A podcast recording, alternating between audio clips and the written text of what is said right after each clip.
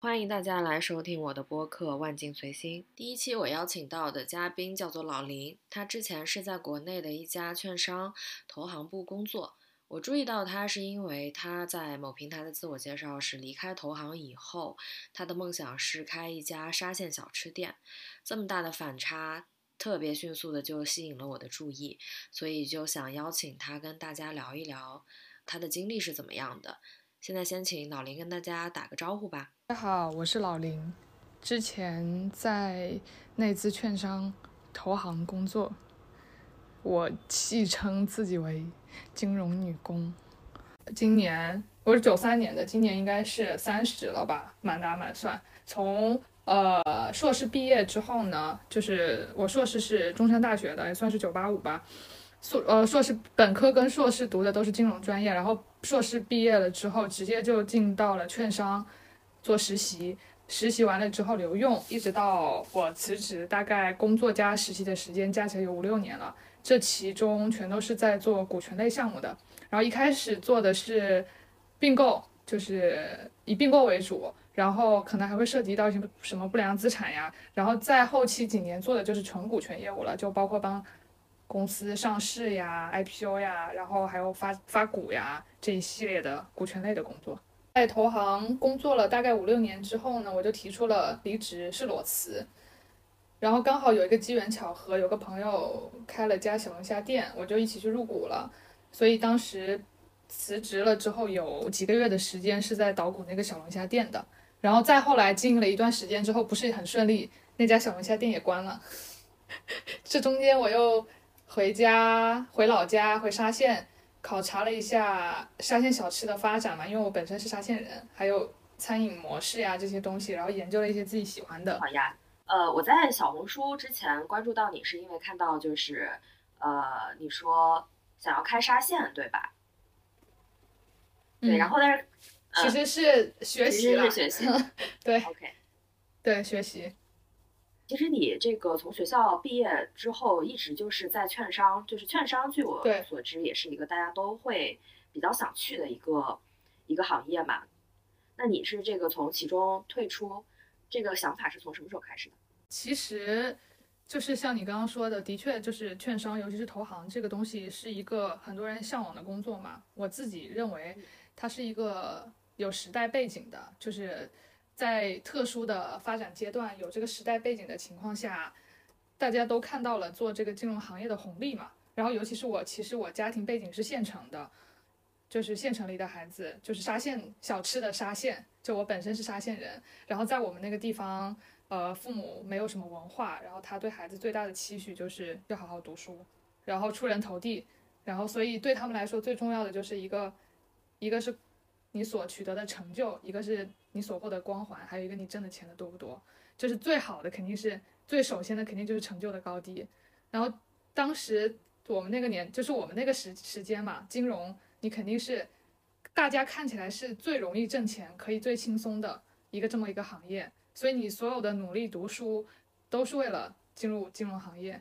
就是那个时候也不知道有什么其他的行业到底是做什么的，也不知道到底他们有什么区别。就只知道这个东西最好，我就要最好的东西，所以就从，呃，读书一直到工作，就一股脑儿都是往里冲，就是，所当时我对行业的概念可能跟现在很多，呃，刚毕业的大学生其实也是一样的，就是我不知道为什么要做它，但是我做它的原因是因为我以为它能挣最多的钱，就这么个原因做这个。然后刚刚你不是还问到说，就是为什么从。中跳出来嘛，最主要的其实一个原因就是是一个有一个导火索吧，就是今年三四月份的时候，我们部门组织了一次团建，去香格里拉徒步。哇，听上去 很还蛮让人羡慕的，是吧？就是听上去还不错，但是呢，呃，当时就是本身工作很忙，大家的状态都是比较疲惫的。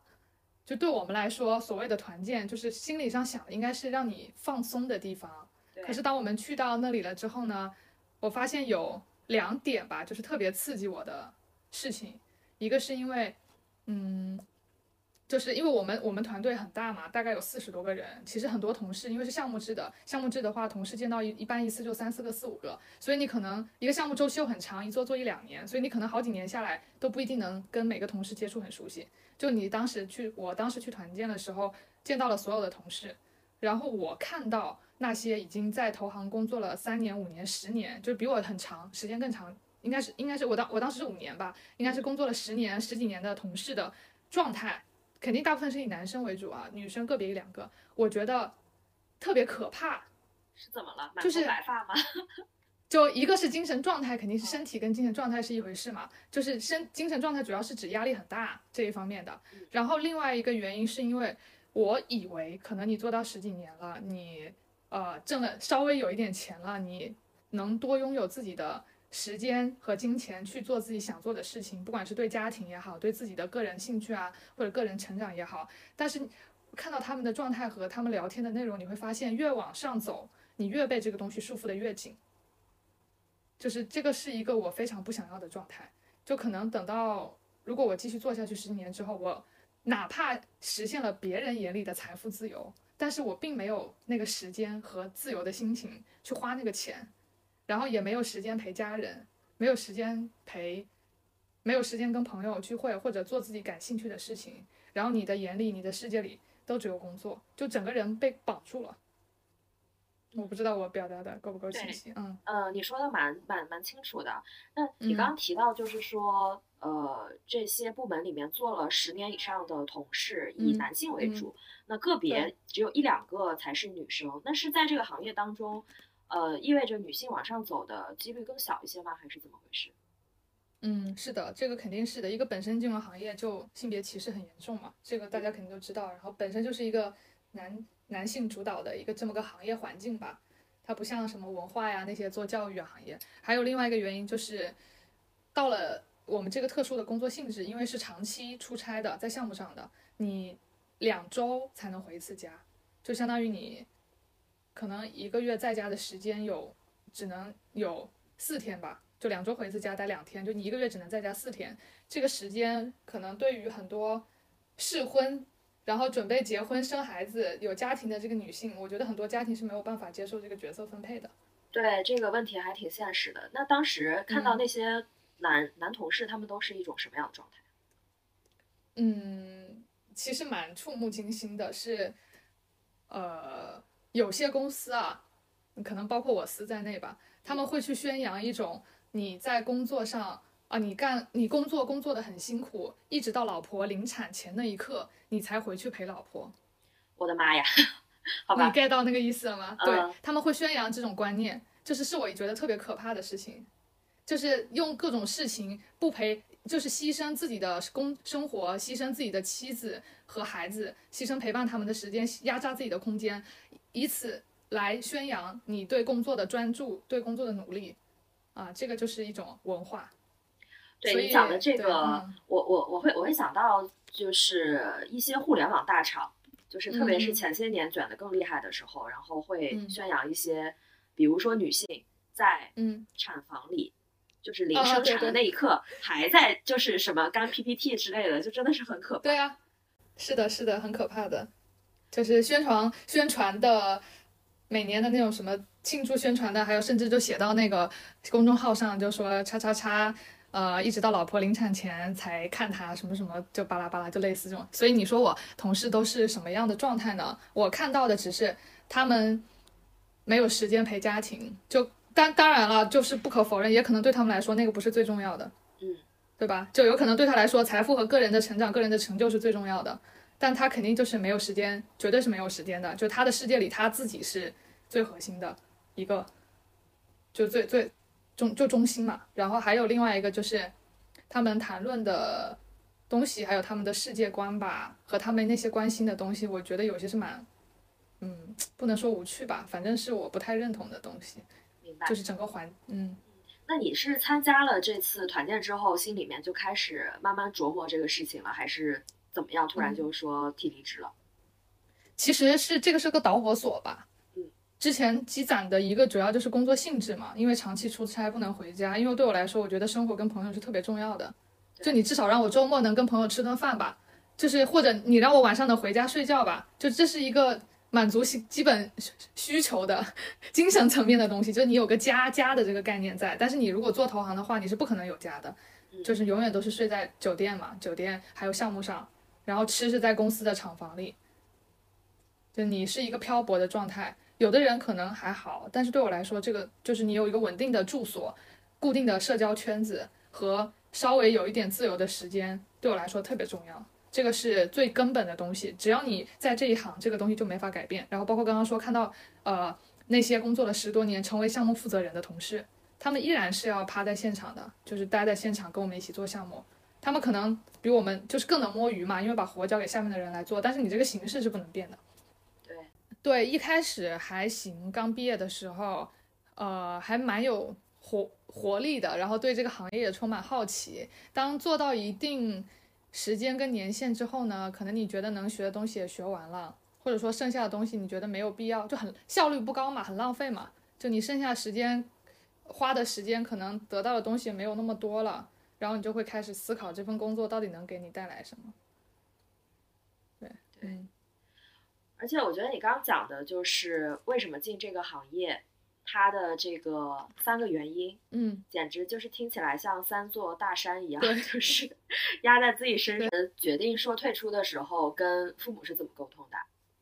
我就跟他们，其实我非常，就我跟我妈的沟通方式，虽然我们经常争吵吵闹，但是一般是有什么说什么，就先说完再吵，该怎么该怎么闹怎么闹再说，但是一定得说清，就是也跟他们讲了原因嘛，就刚刚跟你说的，主要就是一个。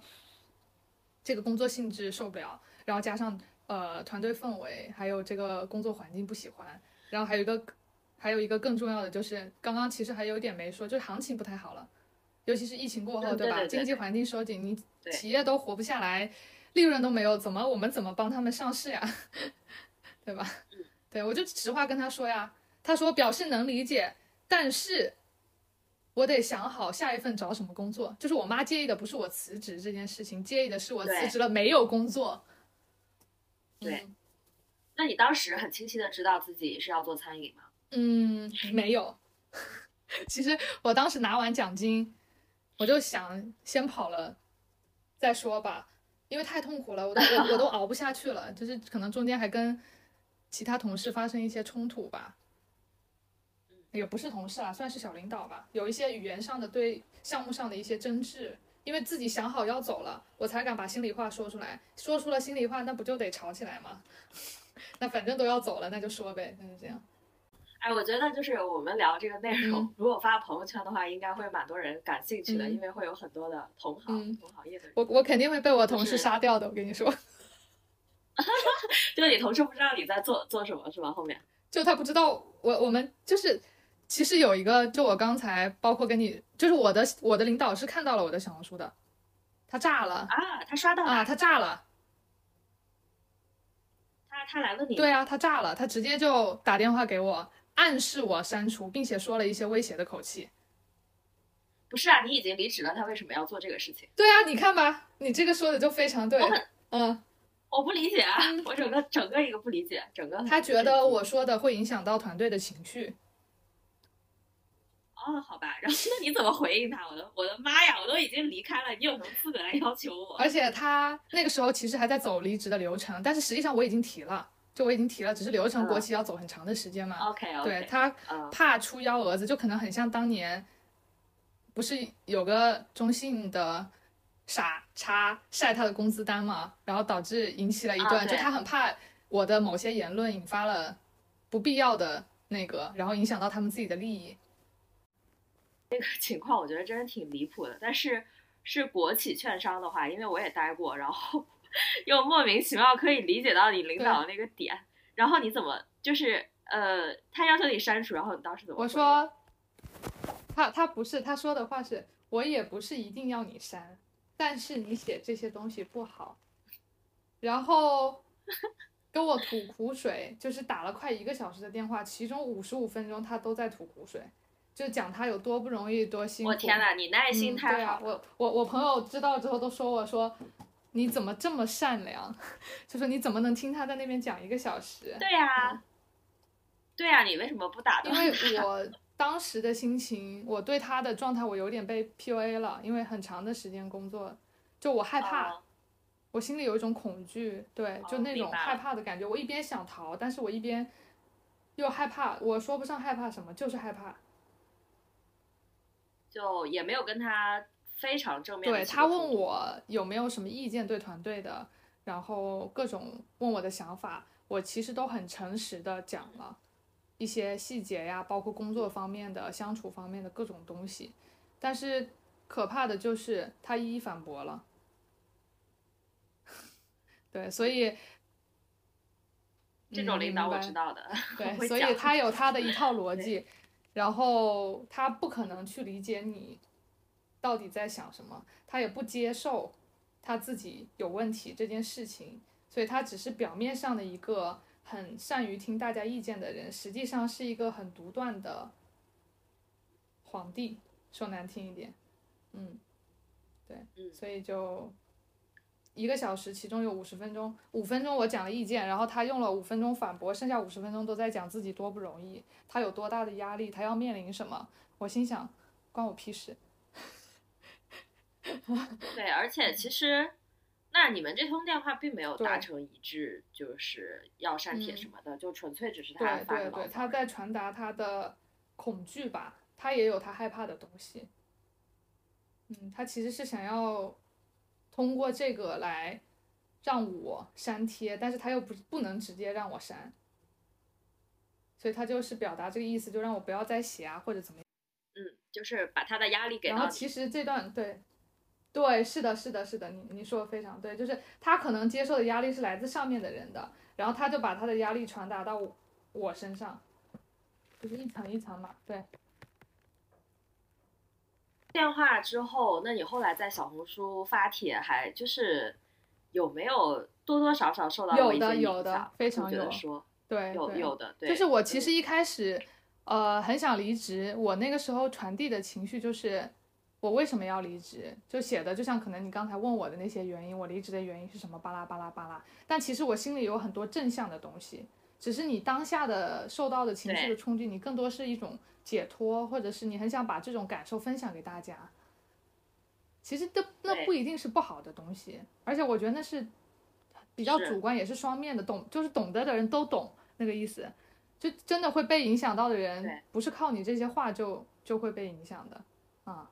会被你影响是有这个种子在心里，对。我觉得真的是从个性上来说啊，嗯，因因为我跟你的交流，我会觉得你蛮健谈，而且也很，嗯，就是开放性很高，然后对人又很怎么说，又很友好。但是你的这个就是被 PUA 忍耐度有点太高了。一个小小的建议给到你，就是。就是要树立，就是要勇敢的树立、捍卫自己的边界。对，去树立一个边界，其实是非常有力量的一个一个动作吧。嗯，对。其实像你说会被 PUA 这件事情啊，就是首先我领导他是不觉得他在 PUA 我的，就是他们没有办法理解，他觉得都是为为你好、为团队好、为项目好，这个怎么能是 PUA 呢？这个是他当时电话非常质疑的一个事情嘛。他打完电话，其实他后来还写了一段文字骂我。就对对，就是过了很久，就我们互相写了好多篇小作文，然后打了电话讲了之后，我后来又陆陆续发了嘛。就你不是刚刚问我说有没有改变我发的，我就又写正面又写反面，又写正面又写反面。然后他在我某一篇袒露，就是我去团建的时候，我觉得他很像皇帝嘛，皇帝下江南，就是大家都陪着，就是我们团建那个。然后他又破防了呗，然后又写了一大段文字来骂我。就是关于我会被 PUA 这件事情，你可能看起来不是那么，就是可能不是那么理解或者觉得不可思议，但是其实恰恰发生在我身上，就是有一种，你可以这么想，连这种人都会被 PUA，而且其实我是第一个被，我是第一个跳出来的人，可能我觉得我他刚好触及到我某些敏感的点了，就有些稍微可能看起来不是我这么开放的人，明白了，他反而不会被 PUA，因为他的。心里的某一些城墙竖的比较坚固、比较牢靠，他有他自己的防御方式，可能恰恰就是我打的太开了，然后太容易接受别人的东西了，我太在意他人的评价了。包括团队里，我觉得大家是一个很向上的，但这个团队不向上、不积极，互相推诿甩锅的时候，我就会受到很大的冲击，我就更容易受伤，啊，就是这个这么个感觉。我觉得今天我们聊的内容当中，就是有表，就是很精彩的一趴。就就是你讲你这个领导，就是这个这个 PUA 的一趴，这个真的都可以单独开一期，这个太精彩了。就你们还互相写很多篇小作文，太搞笑了。哇，超多一千字的，来回有一千字一条，估计来回个四五个回合 battle 吧。然后之前吵架的时候也写过。你这个没有上到小红书上吗？没有没有，我要晒到我就不只是一个小时的电话了，我感觉他都会来敲我家门。发了以后还会有一些其他同事真的受到。有的有的有，对吧？有的应该是有的。有有个姑娘，对，有人因此有个姑娘，小红书上她是在英国做投行的，但我觉得英国投行环境已经比我们国内已经要好很多了。然后她也是，她可能也是想离职，在犹豫吧。然后看到我这个就直接，也很快直接提了离职。她流程还更快，因为他们不像我们程序那么多嘛。然后也开启他的新生活了。妈 呀！哎，那你看到这个有没有觉得还挺有成就感的？或者你是什么感觉？没什么感觉，我感觉那个是他注定的道路，只是我帮他提前了一天而已。啊，其实我我写那些东西，我更多的是想站在一个过来人的角度，提醒现就是提醒年轻一些的人，或者是说现在正在有这个想法犹豫的人，我想让他们多看看工作之外的东西，就并不是真的要劝他们离职或者劝他们。不要来投行，而是想让他们告诉告诉他们，生活其实还有很多种别的选择跟可能吧，主要是这个。嗯，那你刚刚提到，就是说离开投行还有一点，也是因为今年的环境确实不好嘛。那呃，就市场环境而言，有没有可能就是说过了今年之后好起来呢？我觉得，我个人觉得经济周期这种东西，短时间内不会好的。就是怎么也得个，就我说的不一定准啊，这只是我自己感。其实我其实我运气特别背，我一八年入职的时候，呃，进的团队是以并购为主的。然后当年一八年之前并购可是挣的一波又一波风生水起。我当年的团队长他们最早是在跟并购大拿刘晓丹就在华泰联合那边做并购的，最。繁华的时候，每年一年 N 个项目，钱就是真的是挣到手软。然后结果没想到一八年的时候，IPO 开始放开了，注册制开始搞了，然后所有都挤压了并购的空间，然后市场上再也没有往日的火爆，一单都没有。我可能做并购做了两三年，中间还做了一些其他乱七八糟的，然后我们团队解散了，因为没业绩。然后钱也没挣到，什么都没有。然后我大概二一年、二零年、二一年吧，我转了个团队嘛，转到我们我们公司，我们我们我们公司其实最好的那个团队，就是业绩最好的，做 IPO 了。那你开始做 IPO 的时候呢，市场就开始下滑了。然后，嗯，就早年好的时候，我们科四十多个人，一年有五六个 IPO 项目。然后等我进去了之后，只剩下三四个、两三个、一一两个。然后到可能今年，我也不知道是不是也没有了。当然钱也没分到，因为这个奖金什么都是滞后的嘛。所以我做投行五年，可能加起来七七八八的钱还没人家打工的，就是正常的这个职位出来的其他行业的人，就这个这个教育还不如其这个教育背景其他行业的人挣得多。嗯，明白。就我刚才问你这个问题是想说，那你未来的人生选择会跟这个。大的行业周期去以此做一个参考吗？其实会有的，我就觉得我不能总是一辈子这么背下去吧。而且以前其实有一种追涨杀跌的感觉嘛，就跟你炒股一样，你就追着它跑，是什么好你就做什么，不清楚自己想要什么。其实很多选择都是被动的，就是你在被动的环境下，你不知道自己该怎么办的时候，你就会去选别人看起来最好的那个东西。就不管我是选择做 IPO 的那个阶段，或者说我选择进。券商做投行这个阶段其实都是，所以我这次的选择我就是主动跳出来了，包括嗯辞职，在环境不好的时候辞职，然后想要冲入餐饮行业，因为也一直说现在这个行情不太好嘛，就是我现在觉得必须得提前跳出来做准备，比别人更看到先看到一些东西，你只有在里面了，嗯，等着那个机会可能才会在你身上。餐饮行业的话，它的这个就是以现在。以现在为节点去看的话，你觉得未来的发展是怎么样的？因为我听很多人都讲说，餐饮真的是非常难做。呃，餐饮它这个链条太长了，比如说你从上游的原材料采集啊，到加工、食品加工什么，到供应链嘛，到下游的 to C 端的，我可能目前接触的比较多的就是直接就是门店类的餐饮吧，就餐饮经营这这一类，直接面向客户的这一端。反正目前嗯，看来不是不是特别好，就是身身身边周围做开店的朋友呀。还有老板们反映都是，曾经很好的店，从疫情开放了之后都不太行了，或者说，呃，怎么说呢？或者说倒闭潮吧，就是一波接着又一波。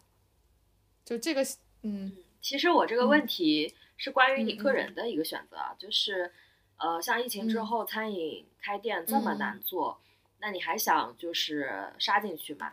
哦，我觉得可能周围是不是也会听到一些反对的声音？都是反对的。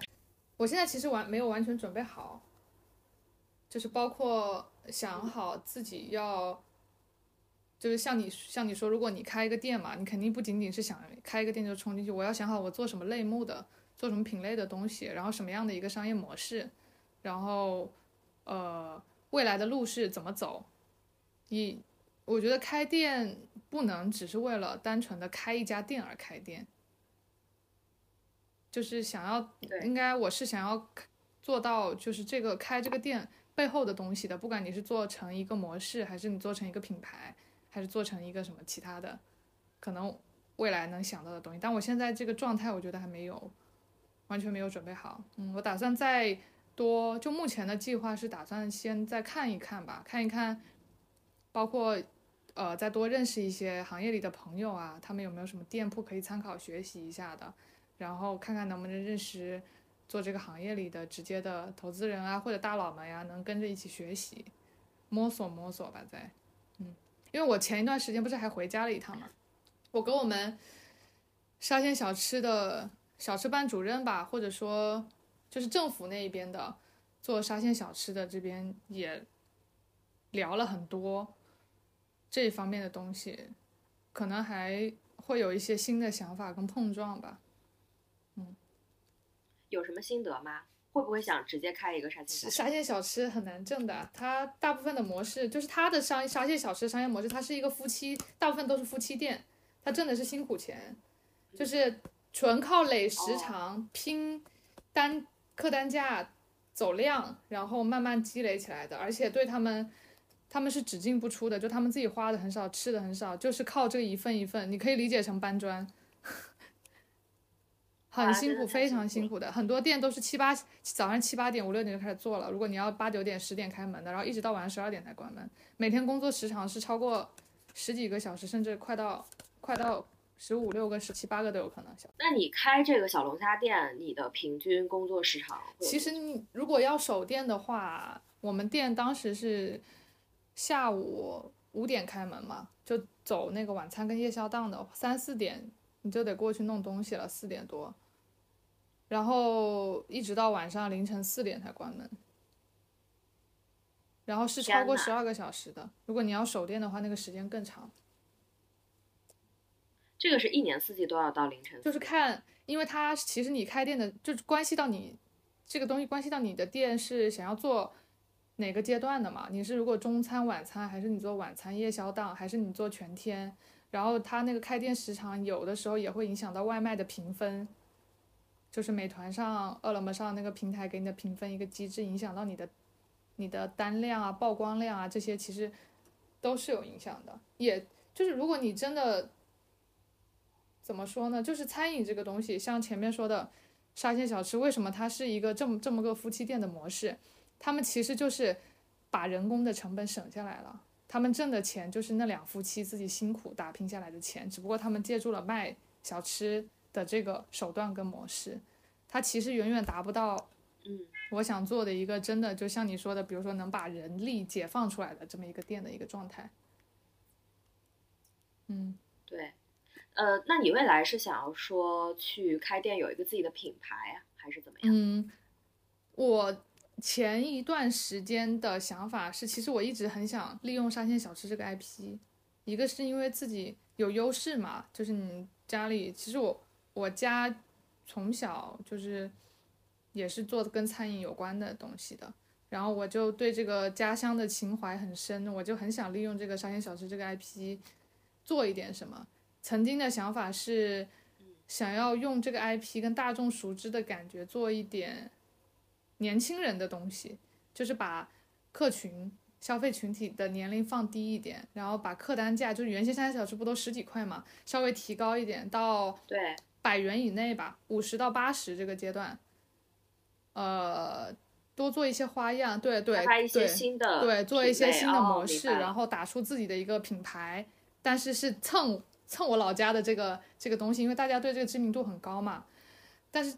对对，这个是一个想法，然后还有另外一种想法模式，就是还是走低价的路线，然后快餐类，只不过把它这个连锁做的标准化，把它这个模式打通，然后还得加一点别的新鲜的玩意儿，给它增加一些活力，就绝对不能只是在原来的沙县小吃的那些品类的基础上把装修做好，就不仅如此，可能还想再加一些家里的特色的单品啊。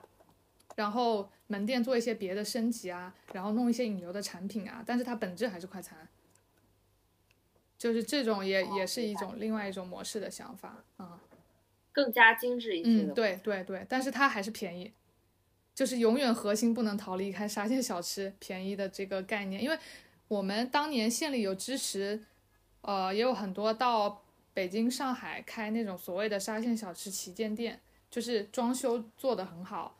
面积很大，可能两三百平、三四百平，然后把单价提高了，然后把环境啊什么的做得更好一点，但是无一例外都失败了，非常惨。对，这么大，这么大，太大了。然后那个单价，人家会觉得我凭什么在路边吃的十块钱的沙县小吃，我今天要到你的店里花二十块、三十块钱吃，就因为你面积大吗？你东西也没有好多。对，而且。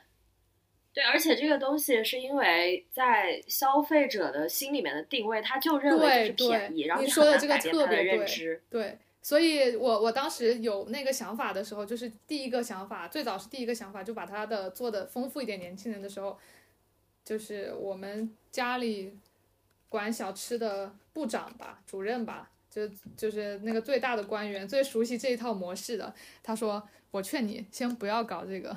”他说：“我们沙县 小吃，你就实打实的做便宜低价，不要觉得这个东西丢人，不要觉得这个东西有什么不好的。你一旦跳脱开这个，想要搞点别的，你就是死路一条。就这是他的观点，嗯，对他他说的这个观点倒是哎还是蛮有道理的。那你开始做这个小龙虾店，呃，爸爸妈有反对？没有呀，我是先斩后奏呀，是我一个项目上认识的 做审计的朋友。”他也裸辞了，啊，对，我们一起做了一个 IPO 项目在深圳，然后他也裸辞了，然后他就，他是湖北人，他哥之前在深圳的龙华有家小龙虾店开了四五年了，然后疫情的时候靠着外卖挣的还行，最好的时候流水一年有两百多万吧，就可能纯收入超级不错，因为他那个店是纯外卖店嘛，几乎没有什么堂食。然后你毛利如果按四五十算的话，一年也能挣个快一快百万吧，就是已经是很好。然后他就在这个基础上，把他哥店里的厨师呀，啊，就是口味啊，所有东西都照搬过来了。然后开在我们开在深圳的宝安，就是好死不死开在人家客户之前做项目的客户的旁边几百米的工的一个工业区内，就是脑脑门一拍就觉得。啊！我要做这件事情，我就开始干吧。然后什么都没有市场调研，什么都没有研究，就把一家夜宵小龙虾店开在了工业区里。就是，就是这个是选址上的大失误，是的，非常大的失误，完全没有办法。那个就前期，他是先开了两个月，就是我只负责出钱，我没有管那个店。然后一开始前两个月经营情况还蛮好的，就就是持平吧，比他心里预想的要好，因为。刚开始可能都怕亏嘛，持平或者小挣，等到第四五个月，就是今年端午过后，疫情开放了之后的过几个月，疫情开放的那一两个月爆发式的消费就是刺激嘛，完了之后两个月之后直线下滑，然后腰斩营业额直接就是，然后后来他就不想做了，不想做了。我当时的想法是，我反正也一直想做餐饮行业，我也没有尝试过，我就不如趁这个机会好好的搞一搞这个店。所以我当时就把那个店的整个的装修的环境啊，然后广告设计啊，外卖平台啊，产品图啊。然后包括呃套餐怎么弄呀，然后单价呀，就所有的都调了，全部都重新做了一遍吧。那开始运转了以后怎么样？可以说是毫无起 色。我的天呐，觉得问题到底出在哪儿？所以我当时也发了篇小红书，我就说餐饮界的大佬们能不能救救我？那篇帖子其实。浏览量好高的，有上万的那个浏览量吧，然后评论也有上百条，有很多真的是做餐饮行业的人，给了很多蛮中肯的建议。最大的一个核心问题就是品类和选址。品类，品类的问问题是在哪里？小龙虾已经过时了。OK，时这个时指的一个是季节的时间，就是夏天是最好的。对，我们四五月开的那两个月，就是大家有人吃什么的。等到六七月，马上就要过季了。小龙虾其实只是走纯夏季的单品。还有一个时是指没有新鲜度了，过气了。你想想，前几年小龙虾，大家说到小龙虾都觉得啊，这个东西好新鲜，好想吃。可是当现在满大街的都是小龙虾店的这个时候，你最多夏天刚上市的时候想吃一吃，你你就不会天天就觉得这个东西有那么吸引人了。而且竞争太强了，满大街都是小龙虾店。十年前啊，不是，三年前这条街可能只有两家，然后现在这这条街就有十家小龙虾店，周围全都是。前，你这个朋友的表哥开这个店的时候，是的，是的，而且他是抢在了疫情那一波，不能在线下堂食，只能做外卖嘛，他把外卖的口碑跟单量打上去了，所以在那边地区的回头客是非常多的，便宜、新鲜、量大，然后全是回头客。我就说啊，好啊，好啊，那反正也本身成本也很低嘛，没没要多少钱。我说那我也支持你一下好了，我也投一点吧。完全不懂什么选址，他说开在这儿，我就说好啊，那就开在这儿。结果刚刚说还有一个那个选址的店，工厂倒闭了好多，就是疫情开放。在你们选厂的那个地方。嗯呐，对。我的妈呀！就是我们本来是在那边做 IPO 的嘛，我们帮。上市的那家企业，它是一个制造类制造业，它是组装工厂，帮别人做投影仪的，主要是出口到海外的。然后现现在有很多小米、小小小小米吧，就是类似的这种很多大牌的，也是他们代工的。然后所有周边的那一片深圳嘛，都是这种制造公司。然后那整片都是厂区，它就开在工业区的里面。然后疫情开放之后的那几个月，端午过后吧。好多好多公司倒闭了，倒闭那就没有人了。就是后来去跑的，就那会儿我已经辞职了嘛，跟跟我前去年，因为我在那个项目上待了快一年多了，跟以前的人流量完全不能比，可能就以前的三分之一吧。啊，而且本身工人的消费也很低，你怎么能指望他们吃小龙虾这个高客单价的东西呢？一开始你觉得这个选址没问题，是不是觉得那边工人比较多，还可以？一开始可能跟大多数人的想法一样，就是觉得我只要是一家店开起来了，东西不能不难吃，我就该挣到钱，就这么简单。嗯，哦，我理解了。嗯，初心还是非常简单的。对，非常简单，完全没有想那么复杂，就觉得只要东西好吃，一定不会亏的。那你现在的想法是什么？这肯定不是呀！现在餐饮太难，太难搞了。你你得，就一现在完全是一个烧脑脑力的东西。你要把租金、人工成本扣得死死的，然后选址要选的棒棒的，模式要打得好好的，然后选品也要亮亮的，然后每一个东西都要有吸引点，然后而且还要有持续性。就你不能挣了一两个月，你就人家新鲜劲过去了就不来找你吃了，你还要源源不断的客客流。就是很难的一个东西。对，但是呃，你之前跟我讲说你是从小就想做餐饮，是嗯嗯嗯。但是后来开始工，开始去投行工作以后，这个事情就算是暂时被压制下去了。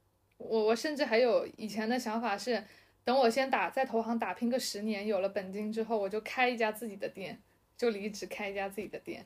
就我以前是这个想法的，只是说现在提前了嘛？对对是的，提前了四年，也没挣到钱。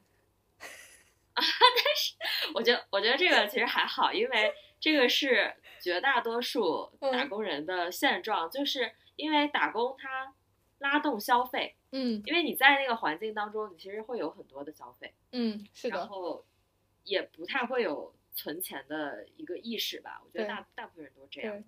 嗯，你这个讲，而且我以前上班的时候也总是在想，就是呃，我不知道我自己要上班上到什么时候，可能上班多少年之后，就像你一样的想法，然后好像我就能够自由了，对，好，好像就能够出来了。但是，对，仔细想想，其实是没完没了的。对对对对对，这就是我当时在团建上看到那些同事的感受。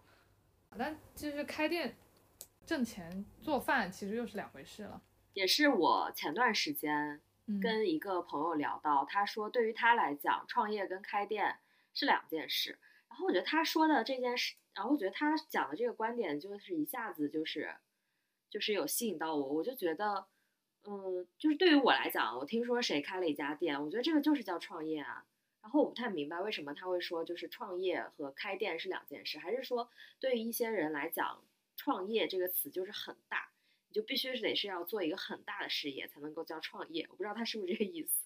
可能就是我觉得可能开店对很多人来说，它门槛很低，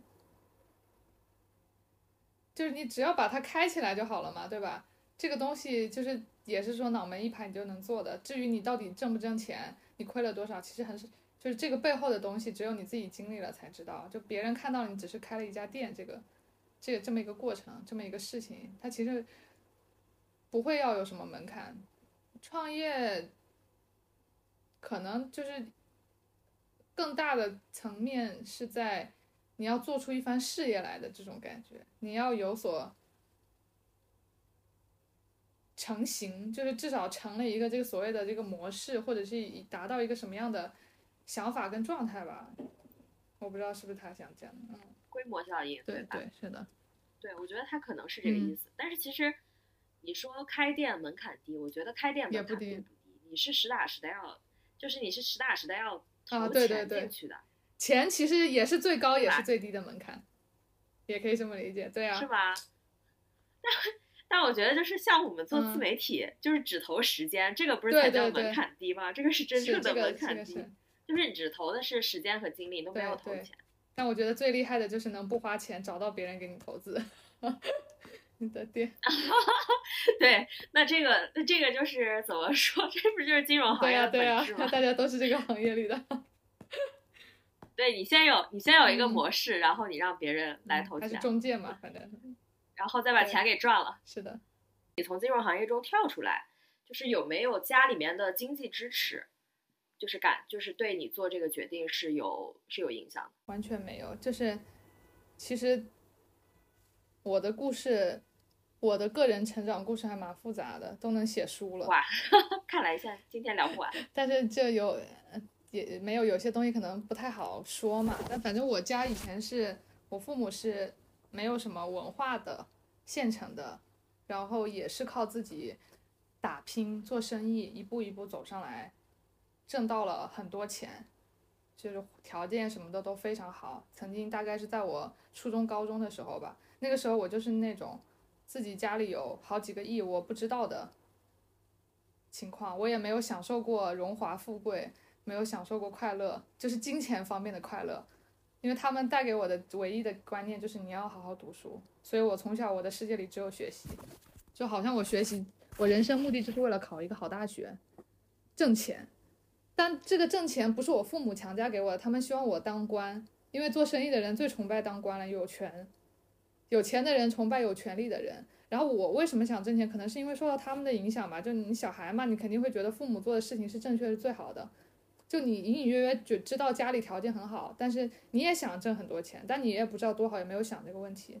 然后在我大学的时候，我家里出事了，就反正一系列的各种经济问题吧。还蛮惨的，反正所有的钱都没了，然后还呃，甚至影响到生活，甚至还有就是涉及到一些不好讲的东西吧，就是那一方面的啊，对。然后有段时间父母也不在身边，然后呃。那段时间其实对我打击也蛮大的，那段时间就是发疯了，想要好好努力，好好读书，然后要进入，就是也催促使了我更进一步促使了我要进入投行这件事情。就我得拼啊，我得闯啊，我得成为人上人啊，人中龙凤啊，我得挣很多钱呀。然后大部分的心愿是为了，就是偿还，就是家里带来的这个缺失吧。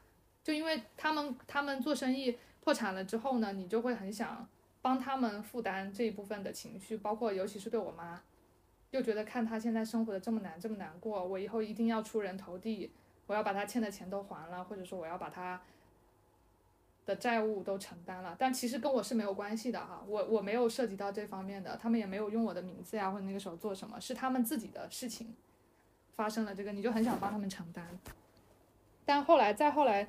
上了大学，读了研究生，尤其是工作了这几年之后呢，我妈的状态其实从一个很很低谷、很恶劣的状态，到后来，我发现她过得还蛮坚强的，啊，过得蛮坚强，就是可能有些事情发生在其他人身上，人家可能都已经跳楼了，就是自杀了，不活了，但是在她的身上，她还蛮乐观的，但她的心理方面有受到一定的影响，她有一点。焦虑吧，焦虑症。就如果一定要在医学的层面去判断的话，是可能是要到吃药的地步的。但是总体生活是没有什么影响的。然后再后来，我自己经历了一些，比如说情感上或者工作上的一些压力嘛，我就会，我我其实有做心理咨询，做了很长一段时间，也一直在自我剖析啊，就是自我成长啊。像你说的，我到底在想，我到底要的是什么？我发现我从小到大负担了太多我母亲身上的期望跟情绪了。就是有一种一切都是为了他的活，为了他的期待活，或者说我努力想挣钱也是为了让他过上好的生活，然后变成让我以为变成就是转换到我身上嘛，就是我自己觉得我要过上好的生活，实际上那个东西可能根本不是我想要的。那你讲了这样的一个背景之后，我觉得你做这个决定就怎么说？呃，可以理解。一一方面是可以理解，但是另外一方面会觉得你做这个决定会更加的不容易吧？真的是突破了很多的这种，嗯，自己心里面上面的阻碍，而且是很多年都有的这样的一个，呃，这样的一个意识。对对，嗯嗯嗯，就是你现在已经三十了嘛，可能二十五六岁的时候会感受到自己压力很大，但是不知道哪来的压力。等到二十七八岁的时候，会察觉到那个压力是来自于。你太想好了，这个想好的后面动力是你要过多的帮父母、帮家庭承担他们的期许跟期望，但是他们也没有想过这个东西要传递给你嘛。就我妈可能也没有想过，她让我过得这么不好，或者说让我压力过得这么大。但这个东西就是不断的会 push 你去去努力去进步，就是往好的一方面想啊。然后等到三十岁，就是意识到了这个东西背后的原因是什么，然后我才会回过头去想。我到底要的是什么？就我到底要不要挣钱？我到底要不要在投行这么辛苦？我值不值得？就会发现我不值得，我不想要，我不喜欢这个环境，我应该要去做自己喜欢的事情，好好为自己过。这种。那我们抛开进投行这件事情啊，那你现在对金钱是一个什么样的感觉？就是你，对，就是你想要多少钱？态度。嗯 嗯。我曾经，呃，小时候的时候不知天高地厚，就想我要挣到一个亿。后来，对吧？上了大学，见识到这个世界挣钱好难啊！但是还是异想天开，觉得就是挣钱是一件非常容易的事情。一直到工作那几年被打击，但是你你想想，做金融的身边都是那些光鲜亮丽的人，条件都很好，他们在物质方面是不缺的。他们对，然后那个时候也也会觉得自己怎么也得挣个几千万吧，就至少到想买什么买什么，就是想用什么用什么的地步。现在投行工作的话，也挣不了几千万呀。嗯，对，挣不了，不可能的呀。就是以为以为以为曾经有，你想想最好的时候，如果行情很好，一年做好多项目，拿一个一百万奖金有吧？你做个十年不就一千万了？但是实际上是。拿一百万的已经是人中龙凤了，龙凤人中龙凤。然后你要连着做十年，你得赶上十个好市场，就这个是不可能的。那那个时候不知道呀，所以就把他想的很容易嘛。这个很多人现在也是这么觉得，他们都觉得投行是随便年薪百万的人，已经过去了，真的没有了。然后现在就觉得，尤其是我来了深圳还蛮神奇的。我之前在北京待了十几年嘛，然后。都是权贵比较那个的地方了，然后等级又比较森严。然后我来了深圳之后，我发现我身边资产千万的人跟我们这种没有什么资产的人，大家生活是一样的，就是穿的、吃的、喝的、用的是一样，讲究一个广东人讲究一个那种实用主义。然后他也没有上海的那么精致，就你在这边很多消费的欲望，但在这边就太接地气了，啊，就深圳这个城市比较，就大家都搞钱搞钱嘛，比较。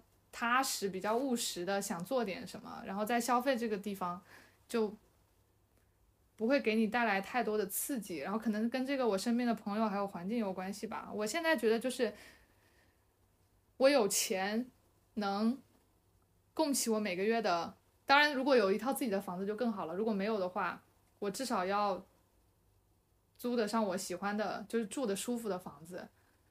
然后以现在这个生活状态。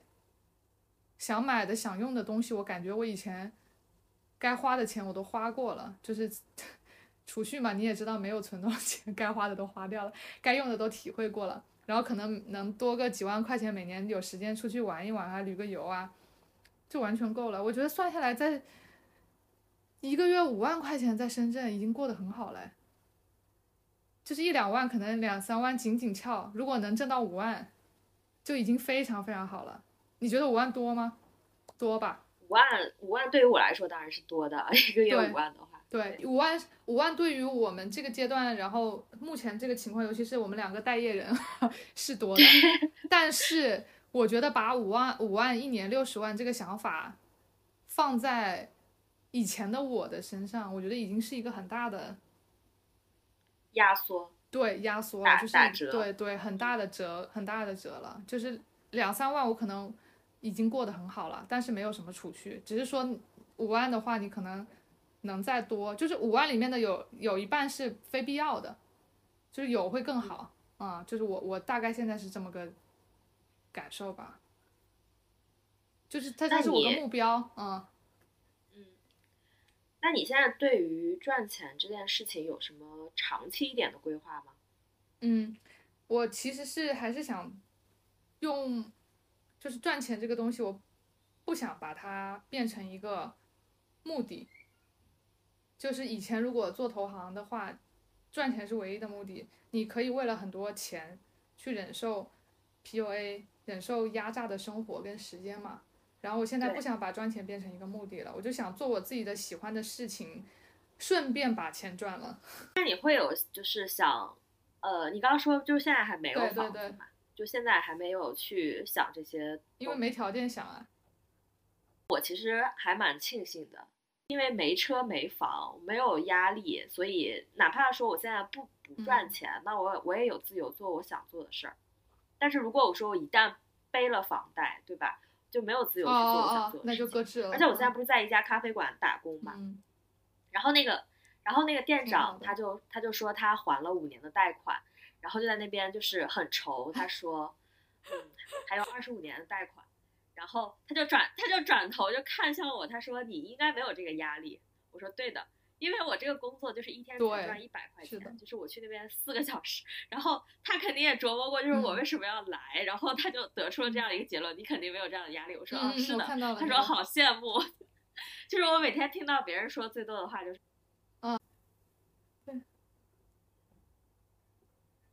我们同事其实对我们同事有很多，我觉得所所谓的可怕的点就是你做了投行，你自己对金钱的这个预期放得很高，然后对市场的预判经常会失误，所以很多人可能入职没多久，就在家里的帮助下买了很贵的房子，因为他们对未来的奖金预期是非常好的。可是当大行情跟浪浪潮来，对我很多同事就会被这种东西绑住了，啊，就前同事吧，很多的。这个应该是所谓的那个中产中产危机吧，就蛮 可蛮可怕的，对。就是，呃，你会有一些建议给到就现在还在就是投行工工作的一些人吗？就是可能会跟你有同感。嗯，我其实跟我的实习生们说过最多的一句话，就是在现在的这个年纪，他们现在这个年纪有机会有时间的话，我还是鼓励他们。去多尝试一些不同类型工作种类的实习，不要被投行的所谓的这个光环，还有它的这种优越感所吸引。现在的资讯那么发达，多看多问多听多尝试，因为不像我们以前嘛，什么都问不到，什么什么都没有。就是你要把人生拓宽的再大一些，有无限种可能吧。就是，就是我觉得。如果是我回头，我会想告诉以前的自己的这么一句话吧，就多尝试吧。嗯嗯，我觉得你刚说这点特别对，就是现在资讯特别多，就是多看多听就能了解到很多。但是这个时代还有一个问题，就是资讯太过于爆炸，就是大家得到的信息太多，其实年轻人反而更难判断，对他反而不知道 要怎么选。但是你但是你说的就是要多去尝试，我觉得没错，因为你只有去实践了，只有去尝试别的东西，你才能知道。那我在投行之外是有别的可能性的，嗯嗯，对吧？最重要就我其实小红书一直有来回写这个东西，就是看人生的意义吧。这个话题很大，也就我希望人生意义衡量人生这个意义的，它的那个标准是多样化的。我们过去就是像之前说的，你挣的钱、取得的成就、所获得的这个名利，都用这种东西衡量了。其实它可以是多方面的，比如说你还有拥有。自由的时间有多少？然后你能跟朋友、跟爸妈待在一起的时间有多少？你自己做的事情，你的热爱度有多少？你的成就感有多少？甚至说你，呃，过得快不快乐、幸不幸福？这些都是衡量你人生的标准。我就希望这个标准能多样化吧。这样对，从小就是就从小，换一句话来说，就教育层面，我觉得我们如果我们这一代人生孩子，肯定会好一些，因为父母那一代他们是吃过苦的。所以对他们来说，最重要是不饿死，所以他们就想说取得成就多挣钱。但是我们这一代有手有脚就饿不死嘛，对吧？所以就可能对后面的就希望大家的生活多样化一些吧啊，就快乐嘛，快乐最重要一些。我。我经常就是不工作以后就跟我自己说，你看我今天有这么多的自己的时间，真的就是赚了。对对对，就是这这个就是跟工作的时候比，我就觉得这个时间真的就是我赚回来，是的，就感觉特别的开心。是的，而且就是我这这段时间虽然也没工作，也在想，但是也会有你这种感觉，就是完全可支配的时间到底有多少？就我现在有这么多可支配的时间，想干嘛就干嘛，我就会觉得很幸福。那种幸福是很实在的，对，而且不光是你这个可支配的时间，你可以用来做你想做的事情，这个幸福，我觉得更重要的是，你这个有自己可支配的时间，意味着就是这一段时间，他起码没有在就是自己不喜欢的工作的压力之下，对你身体的折损也是小的，还有心灵。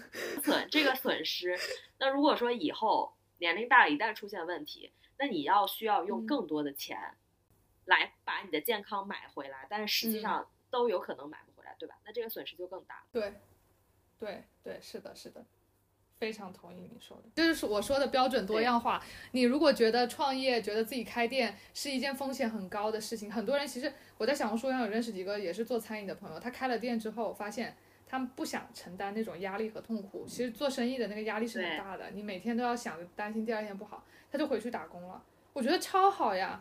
你要尝试过，你才知道自己想要什么，你自己适合什么。对他说不定打工打得更幸福，因为他觉得我就要这种稳稳的幸福，每天朝九晚五，安逸的时间，上下班有保障，生活我就很充实很快乐的，那多好呀！就是我这种非常不喜欢被束缚、被这种规则捆绑的人，我宁愿可能一天多干个两三个小时，但是我想要自由，我想要有创造力的工作，那我同时也得。承担这份工作可能带给我的其他的压力，就这就是一种选择。哎，那你开店的那段时间，你压力大不大？超大！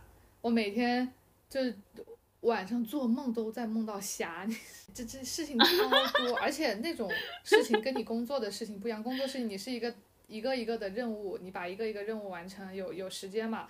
那个是没有人告诉你你该怎么做，该怎么玩，哦，该怎么忙，你的规划的规划得自己做，时间安排得自己弄，达到一个什么样的预期也得自己定，他对对自己的要求应该是更高的，所以就更焦虑，更焦虑。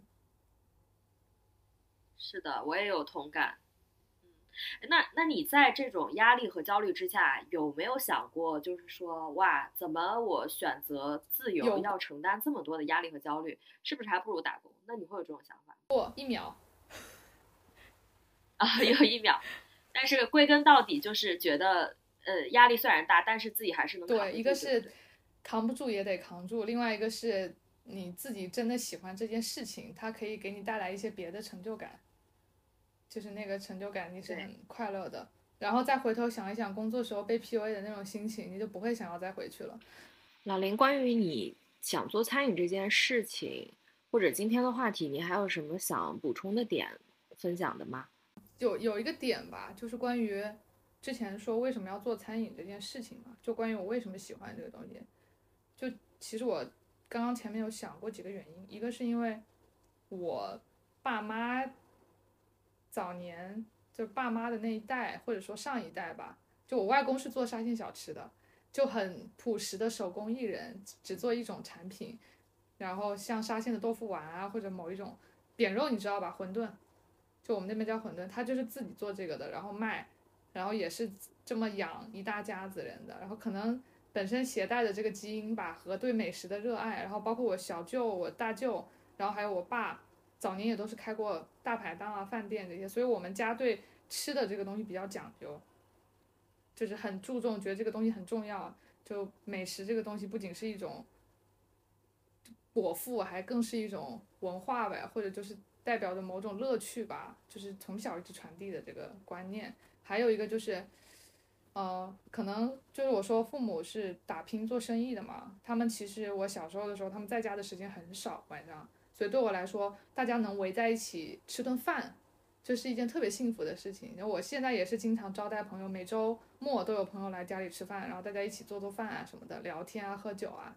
就我觉得能吃一顿好饭是远它带来的这种附加的感觉，远远超出这顿饭之外的。这就是我觉得餐饮能带给别人的，或者带给大家的传递的东西跟那种情绪价值吧，是一个更重要的。所以就。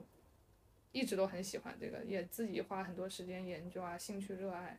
那我能理解了，就是，呃，就你刚刚说到这个餐饮在除了吃这顿饭之外的这个情绪价值嘛，因为我现在也是独居，我我特别是到了冬天，我真的觉得就是每天，呃，就是除去工作这件事情以外，那非常实在的能获得幸福感的小事，它就是来自于每天的吃吃喝喝。这真的就是很重要，是的，就吃顿好吃的，而且对，就觉得很满足。对，而且这个东西其实是离不开的嘛，就是无论是什么经济周期，大家都还是总归是要吃的嘛。你这个讲的很对，对，嗯，所以我对是的，所以它它就是一个长长周期要可以可以做的一个事情，还蛮值得投入的。对，嗯，是，嗯，而且我觉得你刚讲到的一点。就是还挺启发到我的，哦，我觉得从职场当中跳出来的人，他，呃，我我觉得其实很大一部分会是一个原因，是想要说做一些创造性的工作。对对对。那你刚讲说开店，那你讲说开店，其实原来开店可能在我心里我没有把它跟创造性的工作联系在一起，但是，呃，刚才你补充了一些别的，比如说这个。就是整个过程当中，其实有很多东西是不确定的。那这种不确定的，自己要去给自己定规矩的这样的一个过程，它其实就是一个创造对呀，对呀。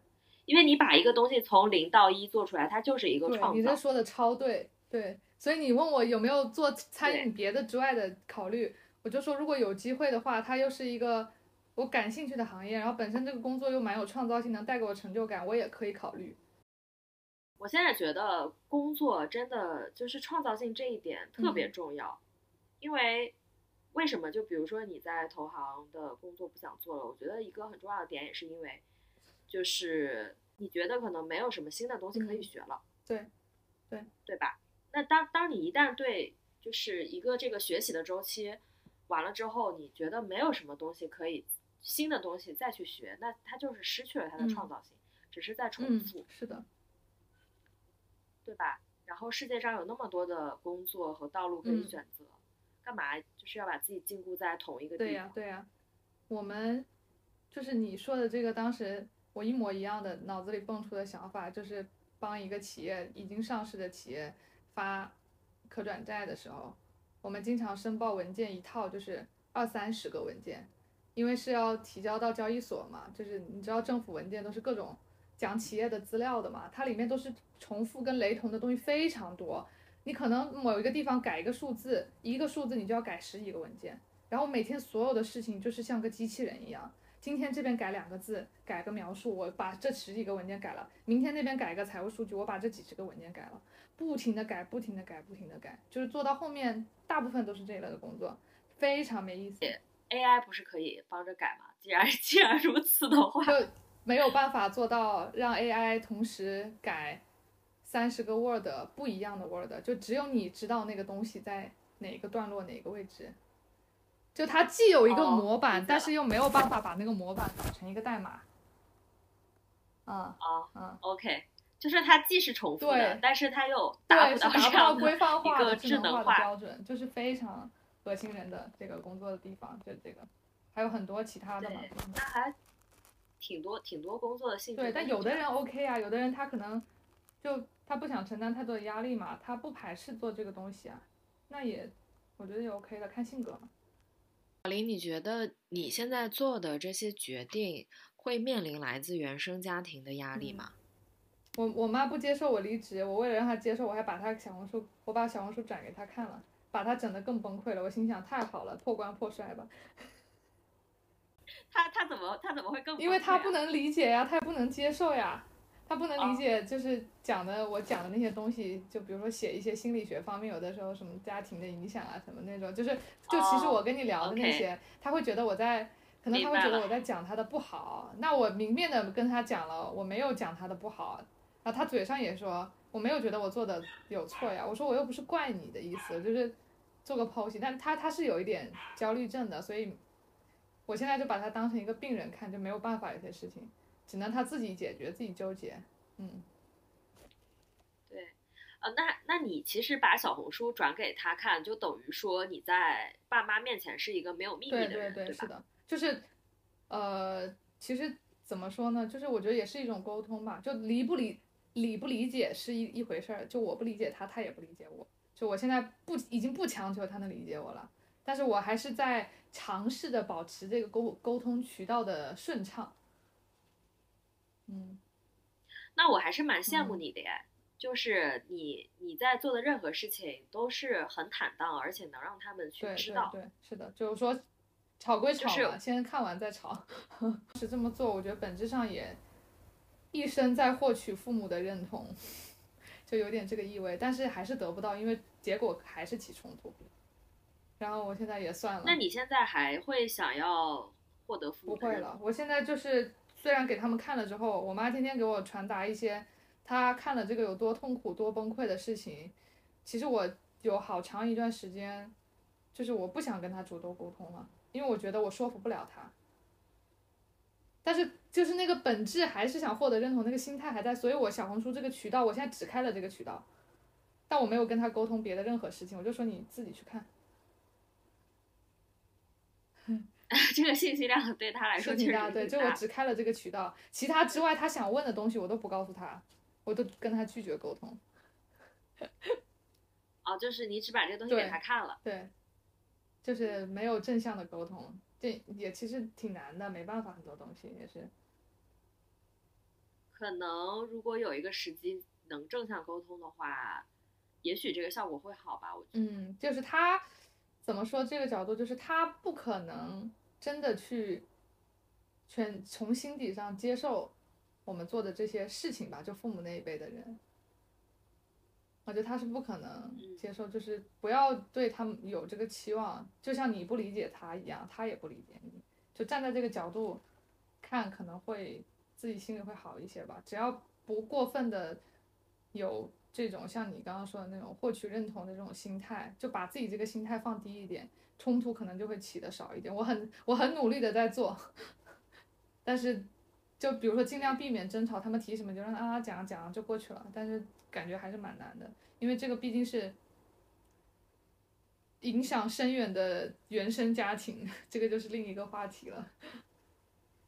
嗯，对，就是你说到呃，想要获取认同，我说个题外话，就是呃，有一种就是释放法，我不知道你有没有听过，叫莱斯特释放法。它它就是讲说你在面对任何情况的时候，就我们人类在碰到很多种情况，你会有不同的情绪反应，那你怎么样不受这个情绪反应？所控制，因为因为有的时候你起情绪，就人都会感到痛苦。是的。那怎么样从这种痛苦当中解脱出来？就是要看到你情绪背后的那个动因。那个情绪背后其实无非就是两种，它都可以归为两种。一个是想要获取他人的认同，另外一个就是想要控制事情的结果。那只有就是说你去把这个东西，它反正是有一套流程，就是说你要放下。就是获取别人的认同，或者是控制事情结果，然后放下这个控制，对对对对，然后呢，然后你这个情绪就离开你了。我我我有用过这，但我自己也没有练的，对，但我自己没有用的很熟练。但是我就很多东西，其实因为我做咨询、心理咨询做了蛮多年的了，就是现在但凡有些情绪上的东西，我是能很直观的洞察到我的，比如说我的愤怒啊，我的生气啊，我的我的悲伤，我的失落是。来自于哪里？就你刚刚讲那两种，就比如说事情不按我想的发展，或者说我想要怎么怎么样达不到，就是它背后一定是这种想法导致你有了这个情绪。但是其实最难的就是说你，就是像你说的，你做，尤其是对父母啊，就是对原生家庭这件事情，对父母的一些观点，你哪怕知道了，你今天跟父母起冲突，这个愤怒是你基于某种情绪、某种想法导致的这个情绪，但是你没有办法做到没有这个情绪。就他可能像长在你身上一样，那个事情那么发生了，他马上就涌向你了。就很多时候是这样，太强大了那个情绪，本能的可能好多年了，在你身上那种条件反射的那种感觉就又来了，有的时候。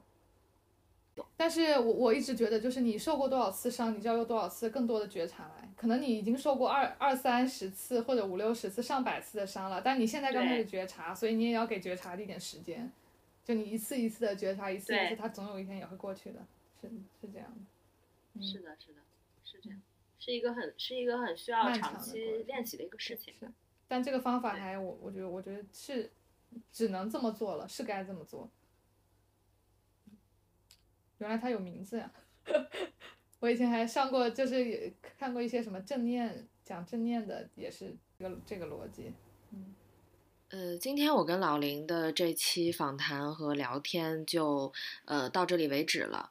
我也是特别感谢他作为我第一期的一个嘉宾，甚至在我的播客，呃，栏目名字还有 logo 都没有的时候，就选择了信任我，并且毫无保留的跟我分享了很多来自不管是职场的还是创业当中，甚至包括自己原生家庭的一些秘密、个人成长的经历。整个的话题涵盖的内容非常常的丰富，而且他的分享也很真诚。那我会希望我对于。呃，我所邀请的嘉宾做一个长期的一个跟踪吧，会我自己也会很关注他们后来的一个成长和创业的经历是怎么样。有机会的话，我会在后面的节目当中再邀请老林去聊一聊关于他的新的故事和感悟。